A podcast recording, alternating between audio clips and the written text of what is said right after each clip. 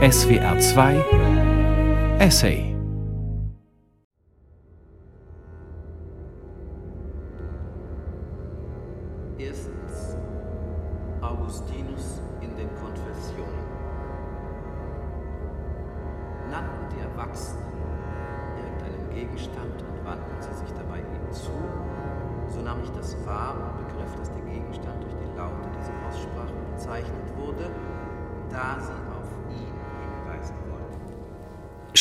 und Sprechen haben Hochkonjunktur. WhatsApp, TikTok, Twitter, Kurznachrichten, Blogs. Gesprochen oder geschrieben bestimmen den Alltag. Botschaften sind überwiegend privater Natur. Ein Gruß aus dem Urlaub garniert mit einem Pick, ein Selfie mit Kommentar und klarem Selbstbezug, eine kurz getippte Treffpunktsinfo. Das Medium bestimmt die Botschaft, schrieb einst der Medientheoretiker Marshall McLuhan. Und die Botschaften sind in der Regel kurz. Ob in der Kürze immer die Würze liegt, bleibt offen, vorerst. Fest steht, dass unsere Speicher überquellen, unsere digitalen wie kognitiven.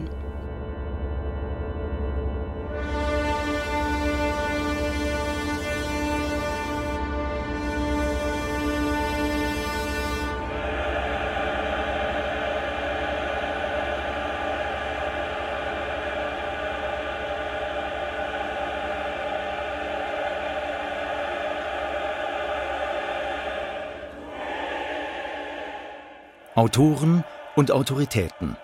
Gedanken zur Musikvermittlung von Thorsten Möller. Noch nie in der Geschichte wurde so viel geschrieben und geredet. Seltsam anachronistisch mutet in der alltäglichen Wort- und Bilderflut der Spruch an, dass Reden Silber und Schweigen Gold sei. Mehr Stille sollte sein. Aber selbst diese ist diskursiv aufgeladen.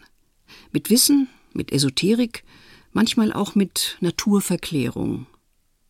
Stille verbinden wir unterbewusst, dennoch automatisch, mit Begriffen, mit so etwas wie Großstadtflucht, mit Selbstfindung, mit Entspannung. Kurz, wortlos heißt nicht wertlos. Aber es ist auch kein Patentrezept, das hilft, dem diskursiven Trubel zu entkommen. Es bleibt beim Reden, bei Gedanken über Sprechen, Schrift und hier im SWR 2 Essay über das ebenso strittige wie aktuelle Thema Musikvermittlung, das seit Corona neue Blüten treibt. An die Stelle der Stille könnte man Musik setzen. Dass diese für sich spreche, ist nicht mehr als ein Vorurteil. Unsere gesamte Wahrnehmung ist von Sprache geprägt, somit auch die Musik, die im Übrigen, siehe die dominanten Strömungen Rap, Rock und Pop, vokal, also von Texten geprägt ist. Auch hören wir Amy Winehouse, Jimi Hendrix, Kurt Cobain anders als, sagen wir, den noch immer vitalen Mick Jagger von den Rolling Stones. Das Wissen um den Tod junger Stars löst so etwas wie einen Melancholiereflex aus. Man könnte auch sagen, Stimmen, Rhythmen, selbst kürzeste Musikeindrücke bringen verborgenes Wissen an die Oberfläche, ebenso unmittelbar wie unbewusst. Es ist ein faszinierender Prozess, und je mehr man hineinhören kann in eine Musik, desto erfüllender wird es. Mit anderen Worten, je mehr Wissen, desto mehr kommen die Neuronen in Schwung. Musikvermittlung, das Reden, das Schreiben, auch Filme über Musik, über Kunst im Allgemeinen, ist ein Muss, und in gewissem Sinn ist sie ein steter Wegbegleiter der öffentlichen Musikkultur seit dem 18. Jahrhundert. Siehe Musikkritik. Nicht mehr als unnütze Koketterie ist der zu oft zitierte Ausspruch, dessen Urheber nicht mal geklärt ist. Über Musik zu reden ist wie über Architektur zu tanzen.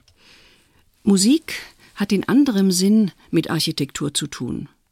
Und sie ist ein komplexes Bauwerk, an dem lebenslang gebaut werden kann, gleichsam immer aufs Neue, wie einst Anthony Quinn in Alexis Sorbas seine Seilbahn immer wieder aufrichtete, unermüdlich. Im Idealfall ist Musik ein ständiger Begleiter, eine Stütze, der man hörend oder lesend seine Aufmerksamkeit widmet. Mancher Widerwille, sich dem Diskurs über Musik zu öffnen, sei es durch die Lektüre eines Buches über Musik oder Musiker oder eines Programmhefts im Konzert, hat mit vielem zu tun.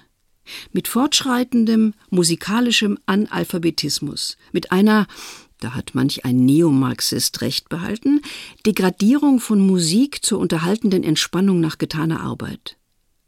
Auch mit der dreist eurozentristischen Behauptung, dass die sogenannte, gemeint ist die eigene Weltsprache Musik, ohnehin für alle verständlich sei.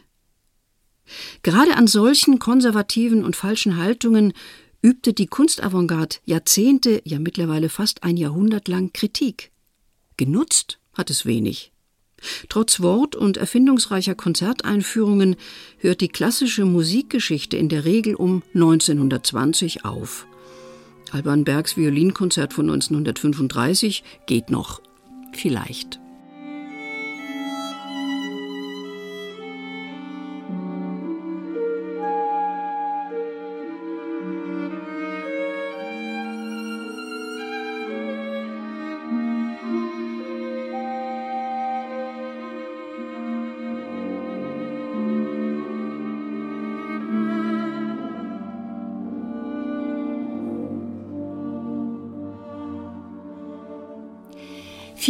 Das klassische Musikleben in der, ein verschlissenes Wort, Krise. Gerade nach Corona halten sich die Älteren aus den Konzerthäusern fern. Die Musikvermittlerin Barbara Balber-Weber konstatiert schon vor Corona einige, wie sie sagt, Hüftbeschwerden. Und sie hat recht. Es wurden Fehler gemacht. In der sprachlichen Musikvermittlung hielt sich viel zu lang ein wenig attraktiver musikwissenschaftlich-akademischer Jargon. Trockene Ausführungen mit technischen Begriffen aus der formalen oder harmonischen Analyse, inklusive manch unbedachter Manierismen und betulicher Relikte aus der Sprache des 19. Jahrhunderts. Vieles ist durch mittlerweile ausgebildete Musikjournalisten korrigiert worden. Der Rotstift tilgte Fremdwörter wie Fachausdrücke von subkutan virulenten Gestaltungsprinzipien ist nicht mehr so häufig die Rede, ebenso wenig von einem enigmatischen Stilhöhenhiatus in Ludwig van Beethovens Wut über den verlorenen Groschen. Schwierig wird es, wenn das Rätsel Musik so klingt, als sei es auf der Couch in fünf Minuten zu lösen. Wenn ein junger Redakteur das Wort Partitur aus dem Autorenskript streicht und es durch Notenbild ersetzt, wenn Alban Bergs Violinkonzert aufs Andenken an den Engel reduziert wird, wenn Wolfgang Amadeus Mozart nur mehr ein Popstar des 18. Jahrhunderts ist.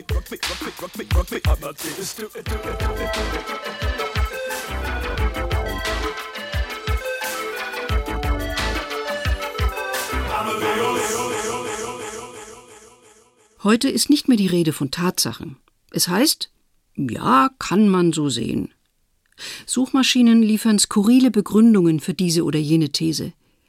Hier der Putin-Hasser, dort der Putin-Versteher. Hier Trump mit seinen Fake News, dort die sogenannte seriöse Berichterstattung, die natürlich, wer will es leugnen, auch gefärbt ist. Narrativ heißt das neu aufgewärmte Schlagwort. Ursprünglich aus dem Umfeld der Sozialwissenschaften der 1960er Jahre stammend, bezeichnet es so etwas wie eine kulturbedingte Geschichtskonstruktion. Samira El-Wassil und Friedemann Karich publizierten kürzlich ihr Buch Erzählende Affen im Ullstein Verlag. Im Untertitel heißt es Mythen, Lügen, Utopien, wie Geschichten unser Leben bestimmen. Es sind lesenswerte Gedanken. Gedanken über nötige Sinnstiftungen, auch über die Irrationalität mancher Narrative und über eurozentristische Arroganz. Seit den Heldensagen griechischer Mythen stehen das Individuum, der Held und das Genie im westlichen Diskurs im Vordergrund. Schablonenartig liefern nicht nur amerikanische Blockbuster Belege en masse. Bruce Willis rettet nicht nur einmal die Welt.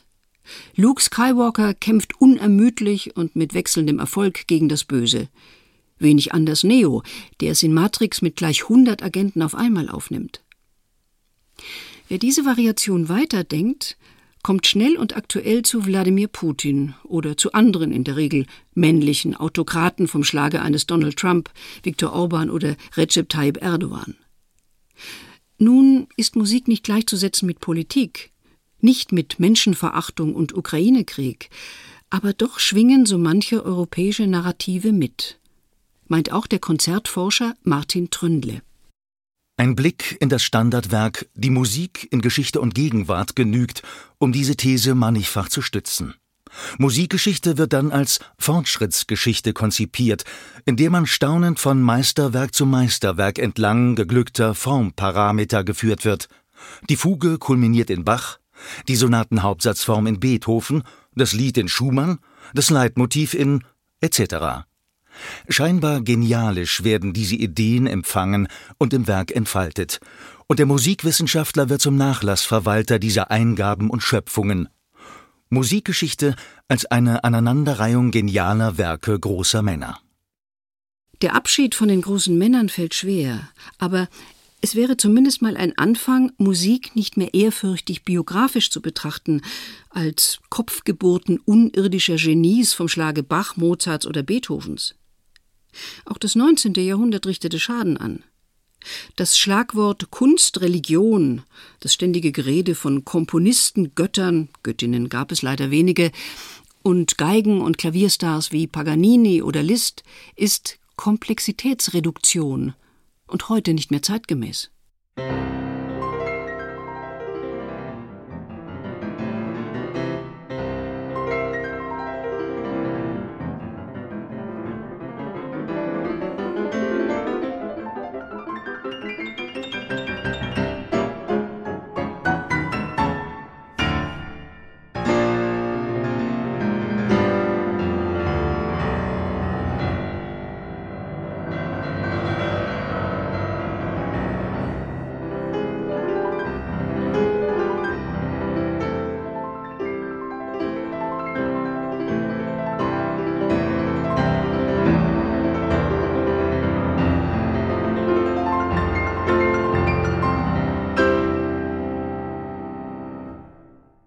Franz Liszt, der sich laut Programmheft extra einen Hund anschaffte, um das Bedürfnis nach in Anführungszeichen seinen Locken zu stillen.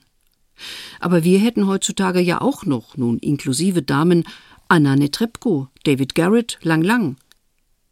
Das Genie ist heute immer noch der Star, die sportive Höchstleistung ein Ideal, das auffrischende Doping eines darbenden Konzertbetriebs.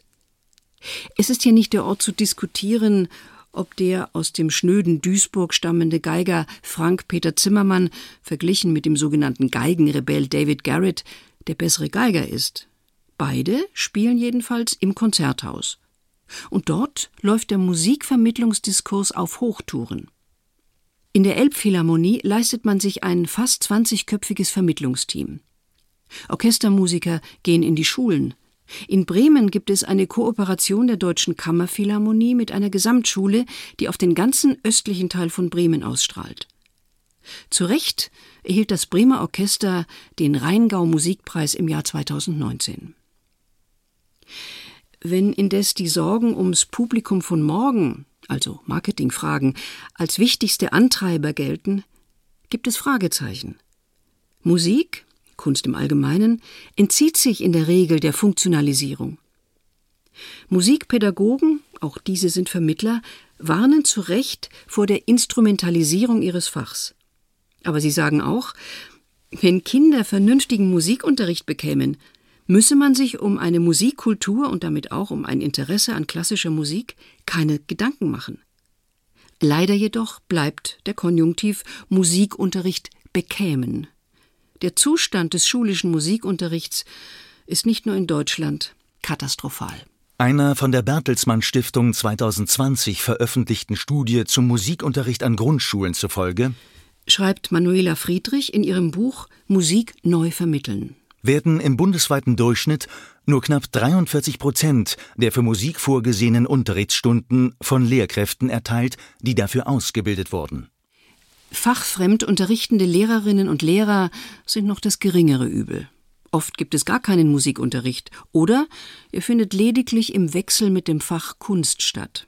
Schüler hätten, so immerhin eine Bundestags-Enquete-Kommission, nur mehr die Wahl zwischen einem Jahr Taubheit und einem Jahr Blindheit. 2010 veröffentlicht Holger Nolze sein Buch Die Leichtigkeitslüge über Musik, Medien und Komplexität. Ihm gelang eine starke Bestandsaufnahme, reich an Metaphern, an Bildern, an nicht immer bequemen Gesellschaftsdiagnosen. Nolze bringt das Aye Aye ins Spiel und den Träger des alternativen Nobelpreises Pat R. Mooney, der äußerte: Es könnte sein, dass unsere Generation die erste ist, in der die Menschheit mehr Wissen verliert als dazugewinnt. Solche Worte klingen merkwürdig angesichts von Wikipedia, Google oder mittlerweile unfassbarer digitaler Bibliotheksarchive. Nun aber kommt das Aye Aye. Es handelt sich um ein süßes Fingertierchen auf Madagaskar. Es ähnelt unserem Eichhörnchen und befand sich, so Nolze, schon vor zwölf Jahren an dem sehr schmalen Rand zwischen noch sein und nicht mehr sein. Das Aie Aie dürfte mittlerweile dem latenten Artenschwund endgültig zum Opfer gefallen sein. Nun ist Holger Nolze nicht primär Biologe und Naturschützer, sondern ein sehr guter Musikschriftsteller, Moderator im Fernsehen und Kulturkritiker, der sich Sorgen macht. Berechtigte Sorgen. Was das Aie Aie nun mit Vermittlung zu tun hat, wird schnell klar. Eine gewisse Düsternis umweht unsere sogenannten Klassiker, die gar nicht so zeitlos sein müssen. Sie drohen sich zu verlieren in dunklen Wolken, auch in nebligen Formulierungen. In Nolzes Worten hier geht es um den grundlegenden Unterschied zwischen einem lebenden und einem verschwundenen Ei-Ei und dem zwischen verfügbarer Information und Wissen als durch praktische Erfahrung vermehrbare Kenntnis. Der Name ist Programm. Die Leichtigkeitslüge ist keine einfache Kost. Holger Nolze erspart dem Leser nicht den noch so niederträchtigsten Umgang mit Kultur und Kunst, nicht die unfassbar billige Wortwahl der neuerdings so opernbegeisterten Elke Heidenreich, nicht die im sogenannten Kulturfernsehen gesendete Inszenierung der neuen Superopern Carmen und Don Giovanni. Wie viele Frauen hatte er doch gleich? schreibt Nolze. Mille tre, noch mehr. Super. Mächtig haut der blendend aussehende Sänger dann noch die Champagner-Arie hin. Carmen und Don Giovanni sind also die ersten Startnummern bei Deutschland sucht die Superoper. Es ist sexy, es ist sexy, es ist sexy, schreit es uns förmlich an. Unbedingt sollen wir, heute muss es sein, der Verführung der Oper uns ergeben. Zur Beglaubigung werden starke Autoritäten herangezogen. Gleich zu Beginn weil die Jugend erreicht sein will, der gewichtige Hip-Hopper Africa Islam, zufällig reingeschneit in diesen coolen Ort, um der Crowd zu sagen, dass auch Oper echt cool ist. Funky ist das Wort des Abends, sagt die Moderatorin. So sieht die Realität im Fernsehen aus. Und dazu gehört auch eine im Jahr 2007 im ZDF moderierte Show vom Profischwätzer Johannes B. Kerner, der austauschbar sein könnte mit anderen Dauergrinsern. Unsere Besten heißt der Showtitel. Und diesmal geht es nicht um Sport, sondern um Musik. Kurz, auf Platz 1 landet Herbert Grönemeyer, auf Platz 2 Udo Jürgens und siehe da auf Platz 3 Wolfgang Amadeus Mozart. Nach Mozart kommt Peter Maffei auf Platz 4, dann Nena, dann Ludwig van Beethoven auf Platz 6. Nolze nimmt es irritiert, aber immerhin mit Suffisanz zur Kenntnis. Beethoven hinter Maffei. Das ist nun doch schmerzhaft. Und das womöglich schockierendste nebeneinander findet sich auf den hinteren Rängen. Johann Sebastian Bach landet auf Platz 34, hinter DJ Bobo. Unter die Top 50 wurde von den ZDF-Zuschauern nur noch ein weiterer Komponist ernster Musik gewählt, Richard Wagner, Platz 21, nach den ja ebenfalls ostdeutschen Pudis. Nein, möchte man rufen, ja schreien. Mozart ist nicht gleichzusetzen mit den Sex Pistols. Er ist auch kein Drei-Akkord-Punk, von dem Falco singt. Kunst, so Nolzes richtige These, bedarf der Anstrengung. Und es ist ein Kardinalfehler heutiger Musikvermittlung, dass just diese vermieden wird. Nicht überall, aber an den meisten Orten. Überforderung ist nicht immer gut, doch im anbiedernden Gestus daherkommende Unterforderung vergrault jene Kundschaft, die Respekt hat vor Kunst und Kultur. Wie sieht die Alternative aus? Es gibt keine Patentrezepte für gute Musikvermittlung. Das Kind lernt bei den Lehrern am besten, die es mag. Will sagen, Vieles ist abhängig von Charakteren, Personen und Haltungen des Vermittlers. Liest man ein Interview mit Frank Reinecke, Kontrabassist im Symphonieorchester des Bayerischen Rundfunks, möchte man jeden Satz unterstreichen. Wenn ich in die Routinefalle tappe, indem ich kaum mehr etwas empfinde, werde ich wohl kein guter Musiker mehr sein. Das wäre das Schlimmste, was passieren kann. Man kann aber etwas dagegen tun, indem man dieses unglaublich komplexe Relief, das die Partitur eines Meisterwerks bietet, stets neu betrachtet. Wenn sich das Relief selbst nicht mehr verändert, kann ich den Lichteinfall verändern. Ich kann das Licht weicher oder härter, heller oder dunkler, roter oder grüner machen. Ich kann entweder das analytische Mikroskop anwenden oder aber die historischen Kontexte neu imaginieren und vertiefen. Das ist eine subjektive und kreative, fröhliche Wissenschaft. Und hier sind wir auch beim Thema der Musikvermittlung. Für mein Verständnis eines Werkes bin ich selbst verantwortlich, Dirigent hin oder her. Und angesichts aller Vielschichtigkeiten werde ich Gott sei Dank nie das Ganze erfassen können. Und könnte ich es, würde das Werk nicht an empfundener Größe verlieren.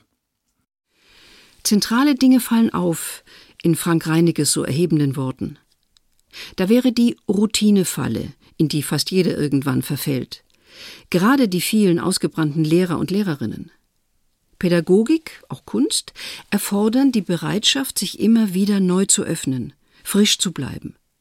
Das ist mühsam und vermutlich nicht immer zu leisten.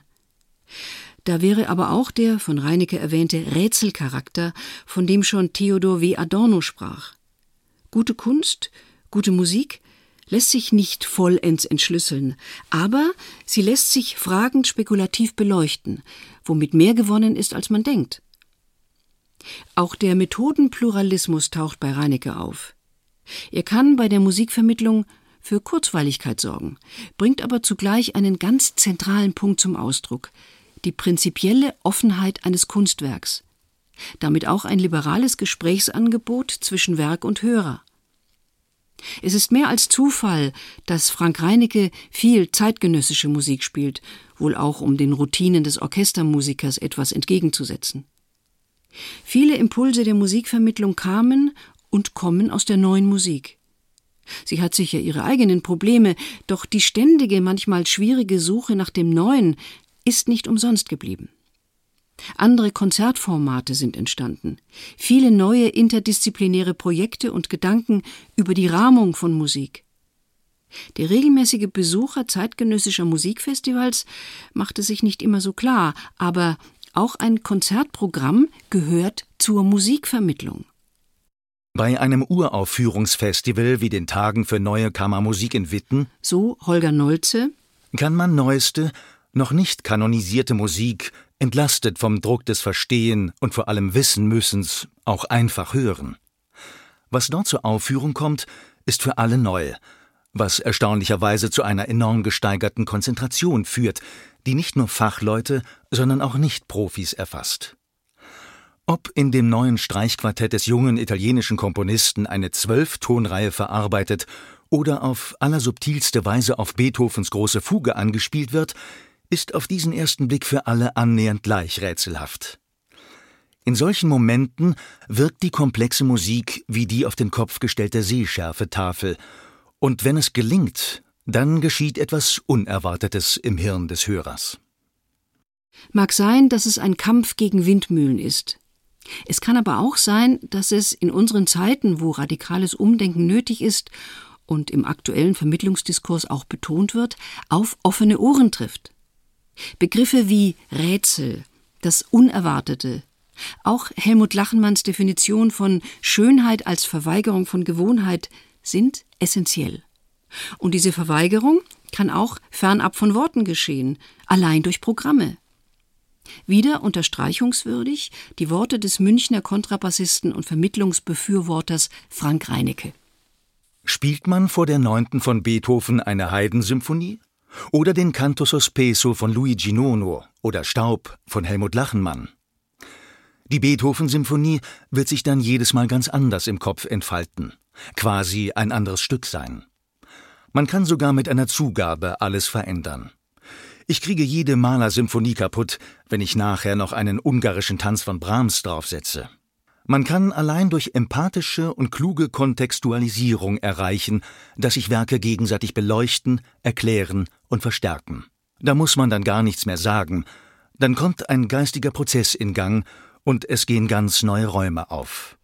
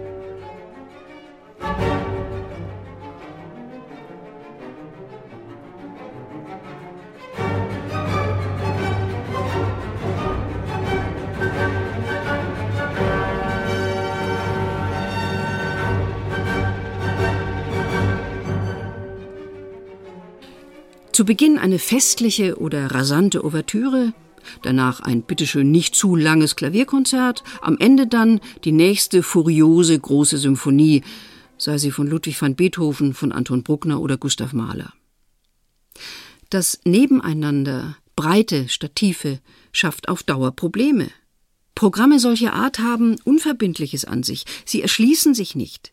Sie wirken wie ein Roman mit verschiedenen Kapiteln ohne Resümee, ohne jenen roten Faden, den der musikjournalistische Programmheftautor mühsam zu konstruieren sucht. Im Orchesterbetrieb stellt sich ein noch größeres Problem. Das symphonisch-konzertante Repertoire vom 17. bis ins frühe 20. Jahrhundert ist schmal, das heißt, Wiederholungen sind an der Tagesordnung. Mit dem neuen Beethoven- oder Malerzyklus sind nicht mehr so viele Blumentöpfe zu gewinnen wie einst. Klavierkonzerte von Wolfgang Amadeus Mozart sind schön, aber sind sie bedeutsam? Nimmt der Konzertbesucher von der nächsten auf Hochglanz polierten Interpretation wirklich so viel mit nach Hause?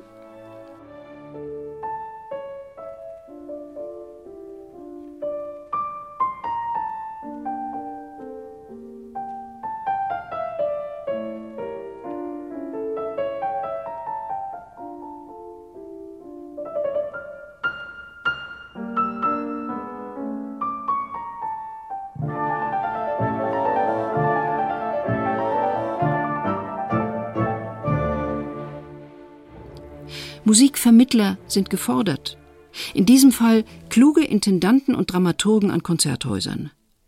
Ein Schielen auf die Quote wird das in Schieflage geratene Schiff nicht wieder aufrichten. Man könnte die ganze Geschichte neu denken. Und vielleicht wird es einem der liberale Konzertgänger danken. Verbindliche Schwerpunkte zu einer ausgesuchten Komponistin oder einem Komponisten wären Alternativen. Mehr Vertiefung als Häppchenkost also. Andere Möglichkeiten wären themengeleitete Konzerte. Das SWR-Symphonieorchester stellte schon in Michael Gielens Zeiten Ludwig van Beethovens optimistisch-utopischer neunten Symphonie einmal Arnold Schönbergs Ein Überlebender aus Warschau gegenüber. So weckte man ein Bewusstsein für politische Fragen. Zugleich war es eine beeindruckende Momentdiagnose unserer dystopischen Verfassung.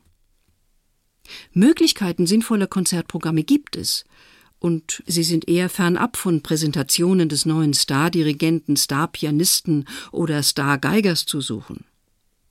Schon Fortschrittspädagogen der 1970er Jahre wussten, Aktualitätsbezug ist eine gute Idee, also die Vorstellung, dass das, was in der Welt geschieht, etwas mit einem selbst und seiner Umgebung zu tun hat.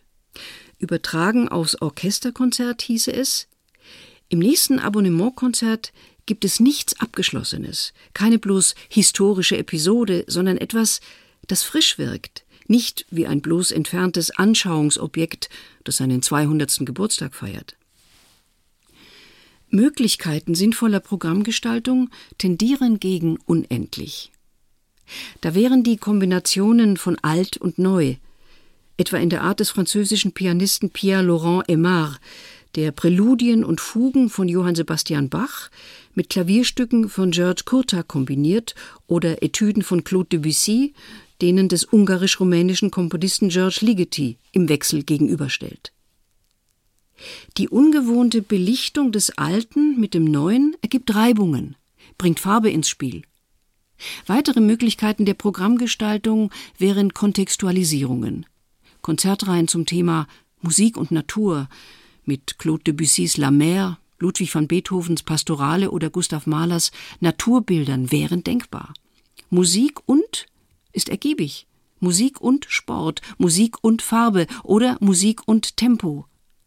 Mit solchen Leitthemen erzählt man Geschichten. Sie schaffen Verbindlichkeit.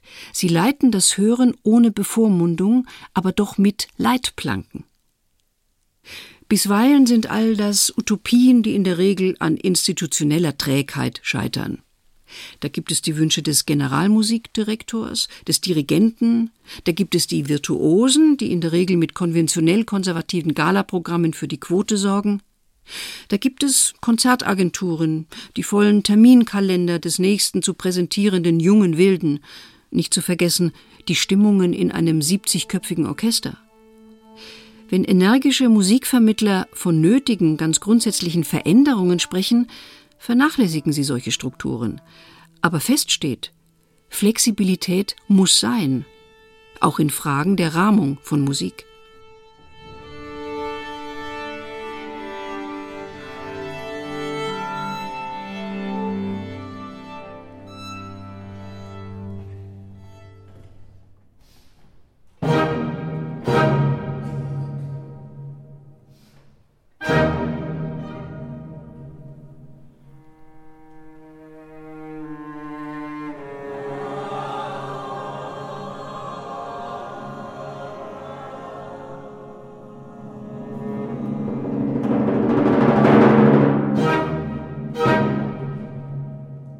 Stillsitzen und zuhören. So der Musikwissenschaftler Matthias Rebstock. Markiert heute eine Haltung, die eher negativ besetzt ist, beziehungsweise die in unserem Alltag fast gar nicht mehr vorkommt. Die völlig andere Bedeutung von Körperlichkeit und Selbstbestimmung heute kollidiert mit den Standards des bürgerlichen Konzerts. Blicke in den Sammelband Das Konzertpublikum der Zukunft, Forschungsperspektiven, Praxisreflexionen und Verortungen im Spannungsfeld einer sich verändernden Gesellschaft. Aus Sicht meist jüngerer Autoren aus den Bereichen Dramaturgie, Konzertforschung und Musikvermittlung gewinnt man Eindrücke.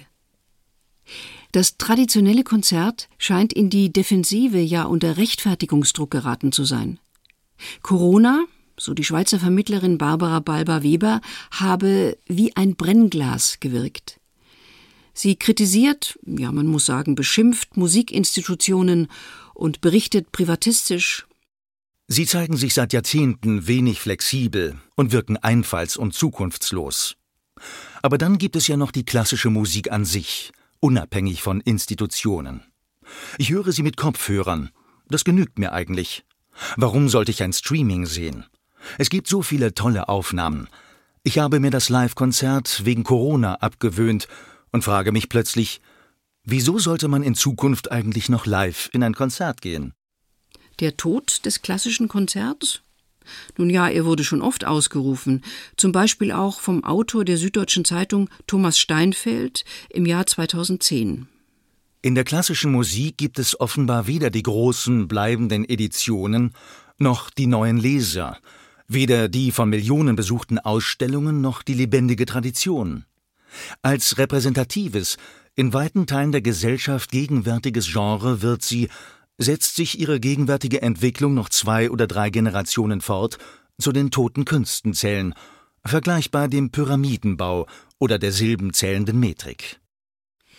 Es ist schon bemerkenswert, wo sich Musikvermittlung und Kulturkritik begegnen.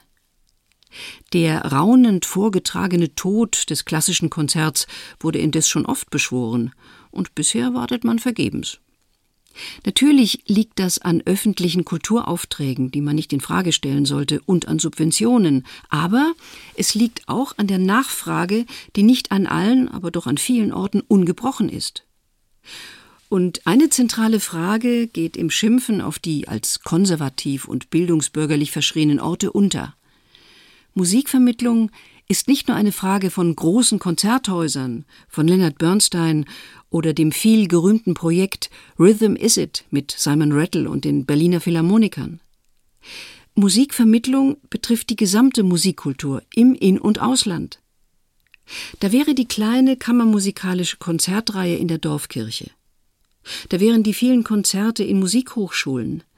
Da wären die Eltern erfreuenden Vorspiele in Musikschulen, neue Musikfestivals mit vielen Outdoor-Angeboten oder die Auftritte des Stegreiforchesters.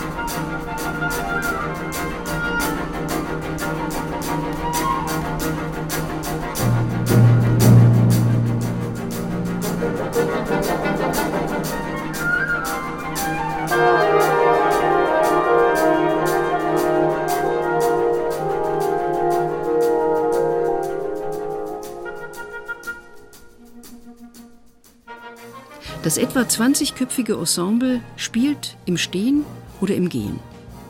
Es gibt keine Notenpulte. Die Musiker improvisieren manche Passagen aus Beethovens Symphonien. Sorge um die Zukunft der klassischen Musik treibt das Stegreif-Orchester um. Und eine zentrale Rolle spielt die Aktivierung des Publikums, das nach den Konzerten auch zum Gespräch eingeladen ist. Das Orchester wünscht sich ein Publikum, das die klassische Musik als Spielfläche alter und neuer Konflikte betrachtet, die alle Menschen gleichermaßen angehen und für die sie Verantwortung übernehmen. So gesehen geht es um nichts Geringeres als einen nachhaltigen Umgang mit dem Kulturgut Klassik, das nur dann langfristig existieren kann, wenn Musikerinnen und Publikum ihm gemeinschaftlich eine neue Bedeutung verleihen.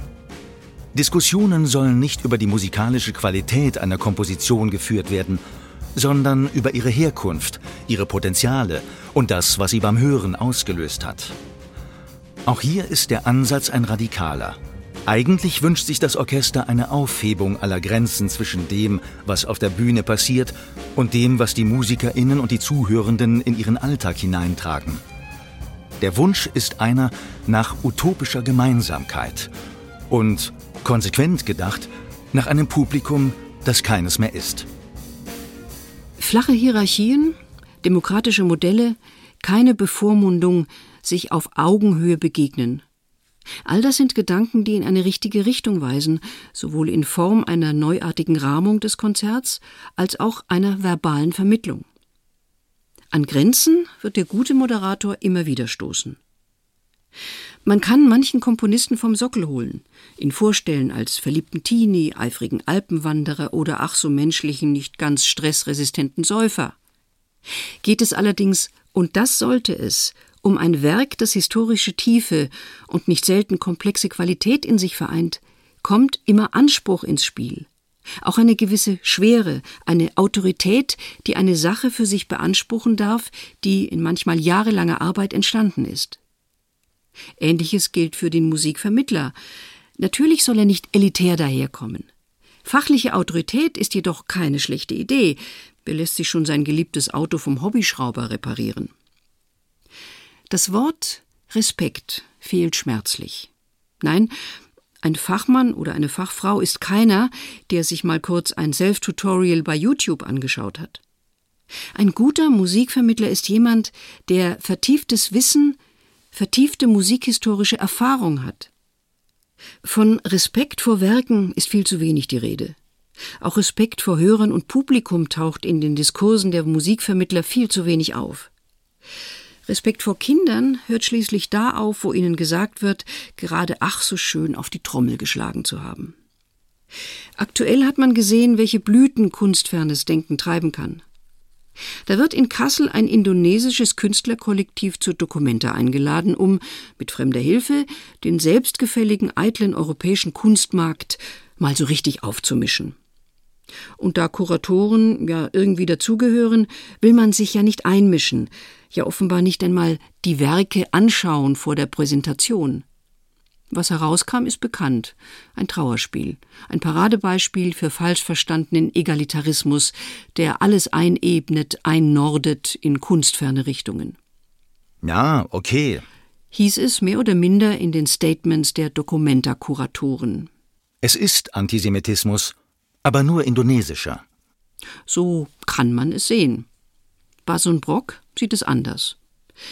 Der emeritierte, weiterhin aber recht beredte Professor für Ästhetik und Kulturvermittlung traf und trifft nicht immer ins Schwarze, in seinen Kommentaren zum Documenta-Skandal aber schon. Um als Chemiker zu arbeiten, kann man seine kulturelle Herkunft nicht geltend machen. Chemie betreibt man nicht als Chinese, Jude oder Afrikaner, sondern eben nach den Verfahren der Forschung im Bereich der Chemie. Das Gleiche gilt für die Kunst. Künstler erschaffen einen sinnstiftenden Weltblick nur aus der Logik des individuellen Gestaltens heraus, ohne Unterwerfung unter religiöse Überzeugungen oder Sitten und Gebräuche der Kulturkollektive. Jede sinnvolle Kunstausstellung gibt also möglichst viele Beispiele dafür, dass es Individuen gelingen kann, jenseits kultureller Dogmatiken der Welt Gestalt zu geben.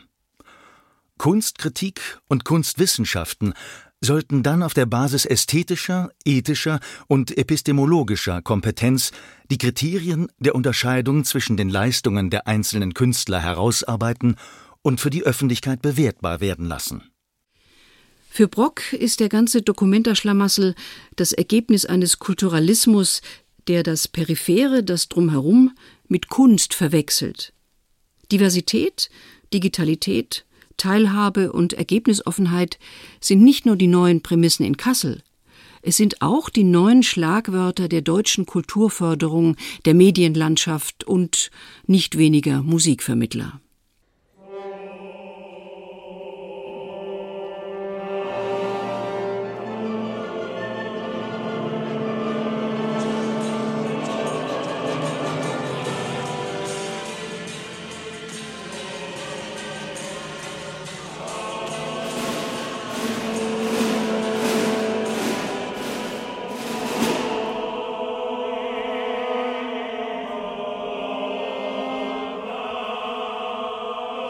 篮球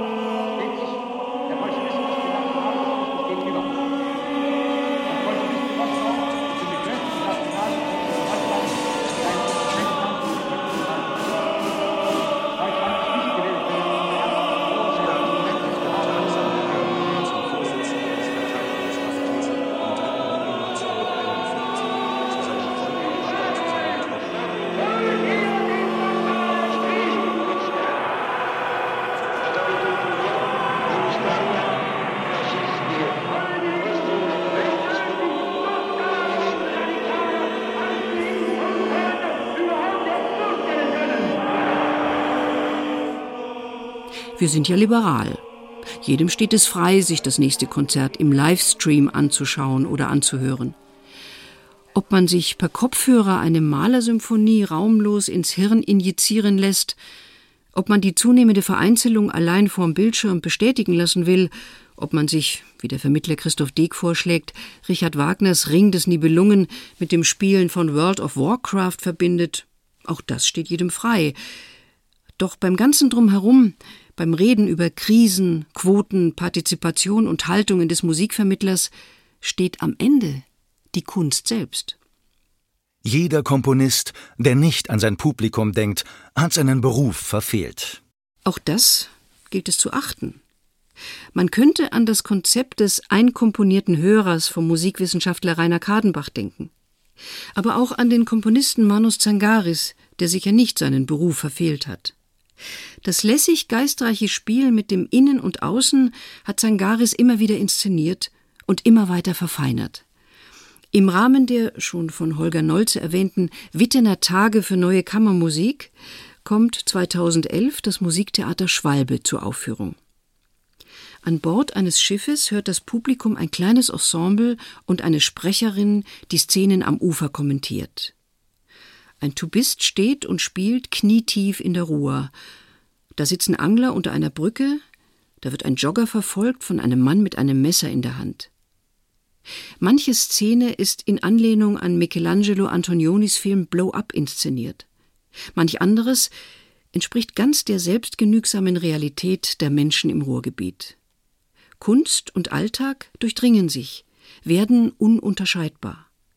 Das Ergebnis? Rätsel und Fragen bleiben offen. Und man nimmt dies nicht nur vergnügt, sondern ungeheuer inspiriert hin. Es öffnet sich ein dritter Raum, eine ganz eigene Welt irgendwo zwischen Kunst, Alltag und Öffentlichkeit. Ohne das Können und so freundlich empathische Wissen von Zangaris wäre solch hohe Kunst nicht denkbar.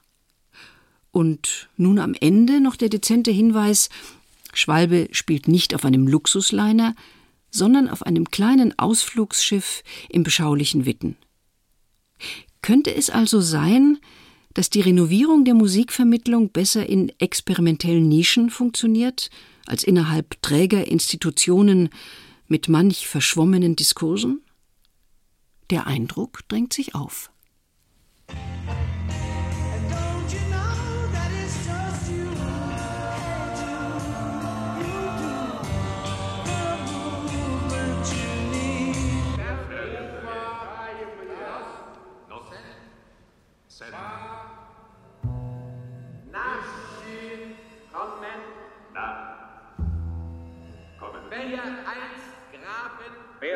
In, wenn ihr einst graben werdet in Tagen, die nach verkohlten. Werdet ihr vielleicht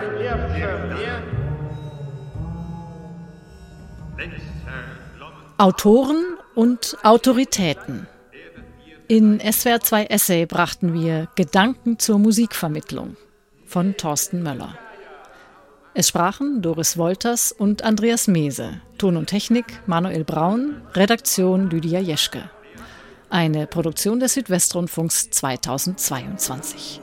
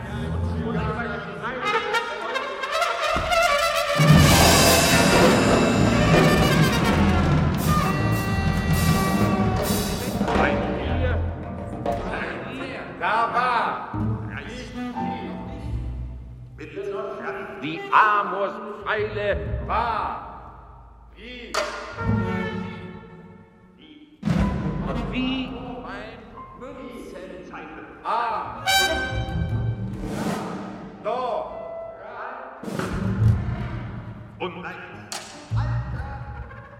Verstehen. Tropfen